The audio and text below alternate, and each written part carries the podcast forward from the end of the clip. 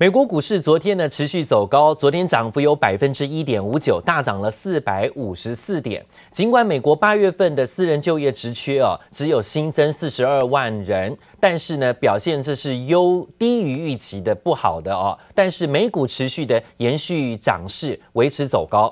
失业状况越不好，股市却越涨，这种奇特的现象，就是因为市场呢期待有更大的纾困作为跟纾困方案会推出。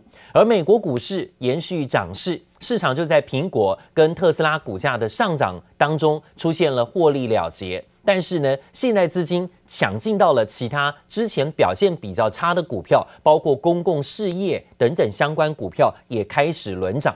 中场四大指数呢上扬，道琼涨到了两万九千点大关，纳斯达克指数跟标普指数则是持续创高，费半指数呢更是上涨幅度接近百分之三，也同样的创下了新高。那我们看到了苹果股价昨天震荡拉回，涨多回档，资金呢避险跑到了公共事业之前呢比较没有受到资金青睐的相关个股上。另外续涨的有 IBM，还有包括英特尔，股价呈现走高，涨幅都超过百分之二到百分之三。纳斯达克指数继续创高，包括推特大涨百分之六，惠普涨百分之三，费半指数涨幅有百分之三左右啊，收在两千三百七十点，创新高。应用材料涨百分之五，思佳讯涨百分之四点六，美光涨百分之四点五，而博通、NVIDIA、赛灵思、恩智浦都上涨超过百分之三了。而今天美股收盘表现，台股 ADR 的部分，台积电是上扬的，涨百分之零点七六。昨天外资在买五千两百六十三张。外资有买，但台积电不涨反跌。昨天开高走低，拖累大盘指数啊。但今天外资是续买台积电的，联电持平，外资则调节一点四万张，卖超第四名。日月光 ADR 收盘跌百分之一左右。昨天外资调节九千六百张，而提到了外资昨天对于台北股市哦，又由买转卖，卖了五十亿。那昨天外资卖超五十亿，买什么呢？逆势加码的是恐慌指数一点八万张的富邦 Face，不过呢，它也有买进面板股的群创，还有航运股的长荣、塑化股的合同，另外包括原油正二也站在回补买超个股呢，有国产、友讯、华航、友达跟台积电，其中面板双虎友达群创啊，昨天是继续在买，而外资昨天调节台股五十亿，卖什么呢？卖的是中信金、第一金。兆丰金、玉山金、开发金、元大金，金融股一大堆，卖超前十名有将近一半以上是金融股。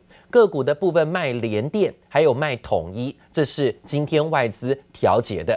那讲到今天各大早报的头版财经消息，看到是台美经济即将对话，最快在九月下旬会进行视讯。美国的国务院原本预计率团来台开会的，展开台美经济跟商业对话。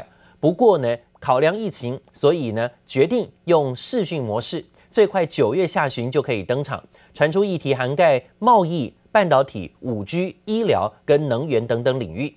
而今天呢，副总统赖清德则说啊，呃，产官合作要打造智慧国家。昨天呢，是正式举行了智慧城市线上展开幕。副总统赖清德说，政府会持续松绑法令，开放秩序，的，包括资讯、挹注经费。也会跟产业界做更紧密的结合，希望达到智慧国家的目标。而提到了在股市的部分，台湾先生古月涵最新释出投资看法，认为台股涨了不少，但是加权指数已经回到疫情前的高点。但相对于美股，他认为台股还不算贵哦，以台湾的企业负债比例相对低。而且他也认为啊，一旦资金由美股流出，台湾企业体质财报是不错的，有近百分之四的现金值利率做保护，会吸引更多的外溢资金流入。而当然讲到台股多头的活水，今天传出呢有四百亿的股息即将要发放。台股虽然昨天开高走低啊，但是呢高低震荡有一百五十点，表现看起来好像稍显弱势。但高价族群却呈现了有资金买盘力挺挹注，包括大立光股价跌升反弹第二天，激励其他的千金股啊都同步欢庆。中场呢，这六大千金啊，全部都是上涨抗跌的。虽然台股开高走低，但是呢，六大千金股档档都是呈现震荡走高。这有钱人聪明钱呢，是不是比较敢压住在这里啊？另外，台股龙头之一的联发科昨天也反弹。瑞信证券认为，联发科这一波的修正幅度有百分之十九了，已经充分反映华为事件的利空。所以呢，认为全球五 G 还是继续发展，联发科的五 G 晶片跟非手机的动能还是强劲，所以呢，平等上修到优于大盘，目标价定在七百二，现在呢是雪中送炭，股价的部分呢反弹回到了五百九十六块，这几天呢在挑战六百元的关卡整理。那由于大立光还有包括兆丰金、力成、美利达。捷力啊等等个股即将呢在发放现金股息，大概加一加呢，最近几天啊会发出四百亿的现金股息，这两天都陆续入账了。市场普遍预期资金活水溢注，渴望呢有延续多头反攻的机会。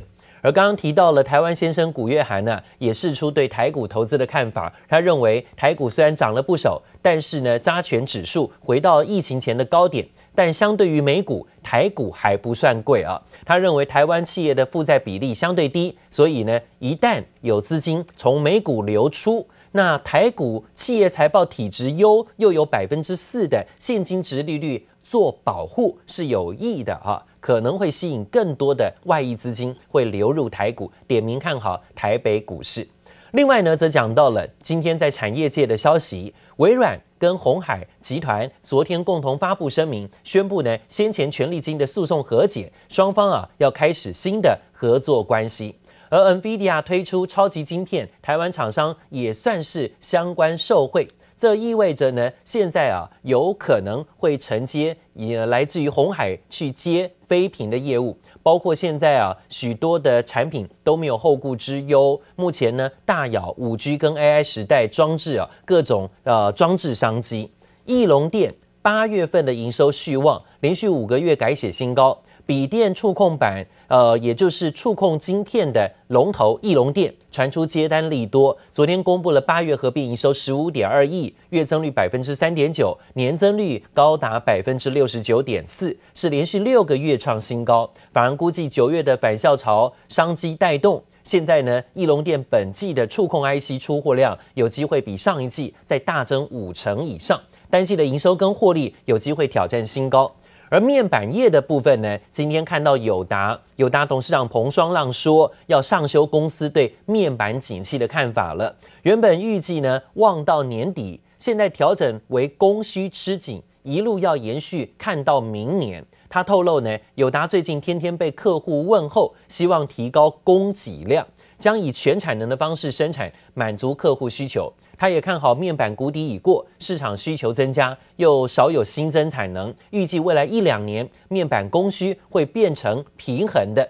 面对中国面板厂啊，现在有官方支持的压力，明年大陆厂啊，全球的面板将会超过七成的竞争激烈。友达强调，早已经启动了价值型的转型行动。透过呢技术管理、客户经营，还有跟国际连结，让每一片的面板售价都比对手要高。Most of the semiconductor shipments to Huawei will have to stop after September 14, 2020, unless, of course, the U.S. administration, um, you know, happens to extend or change that deadline. As of now, you know, that's the deadline we are um, we are operating under. 就在美国升高华为禁令后，记忆体大厂美光抢先开出第一枪，宣布九月十四号后停止供货华为。禁令的后续效应从手机晶片再扩及记忆体。So clearly, this is an impact. Uh, Huawei has been as high as you know 13 plus percent uh, of our revenue, but uh, lately has been just under 10 percent of our total revenue. 碍于禁令停止供货，美光自己也很无奈，因为华为的订单占美光去年总营收的百分之十三，虽然近期降掉百分之十，但这代表着一旦美光停止供货，将直接减少大约二十亿美元，对台厂而言也难逃波及。美光的后段封测厂力成和南茂接单恐怕受到影响。另外，像是南亚科、旺宏、华邦电等机体厂也有机会依循美国政府的规定停止供货华为。机体下半年价格市况看衰，反观面板产业的供需逐步走向平稳。面板在这一波的谷底已经过了啊，那现在都是在往上走的程度。当然，呃，这里面看起来需求是蛮乐观的。我想接下来在一两年之内，面板产业算是比较呃供需算是比较平稳的哈，所以，呃，目前应该是朝一个正面的发展。在宅经济的带动下，面板需求回温。友达董事长彭双浪透露，客户急催出货，再加上部分市场产能退出，供需平衡，面板产业的谷底已过，价格也朝向正面发展。虽然近几年中国大陆面板厂频频削价竞争，但台厂开始改变策略求生。明年开始，大陆的产能就会占到六十个 percent 以上啊！其实这个已经是。呃，是，就是他们是全球最大的供应地区的这个事实，我们没有呃这一块的这个像他们的政府资源在背后。啊，这么无条件的支持他们，所以我们其实过去几年，我们更讲究的是价值转型。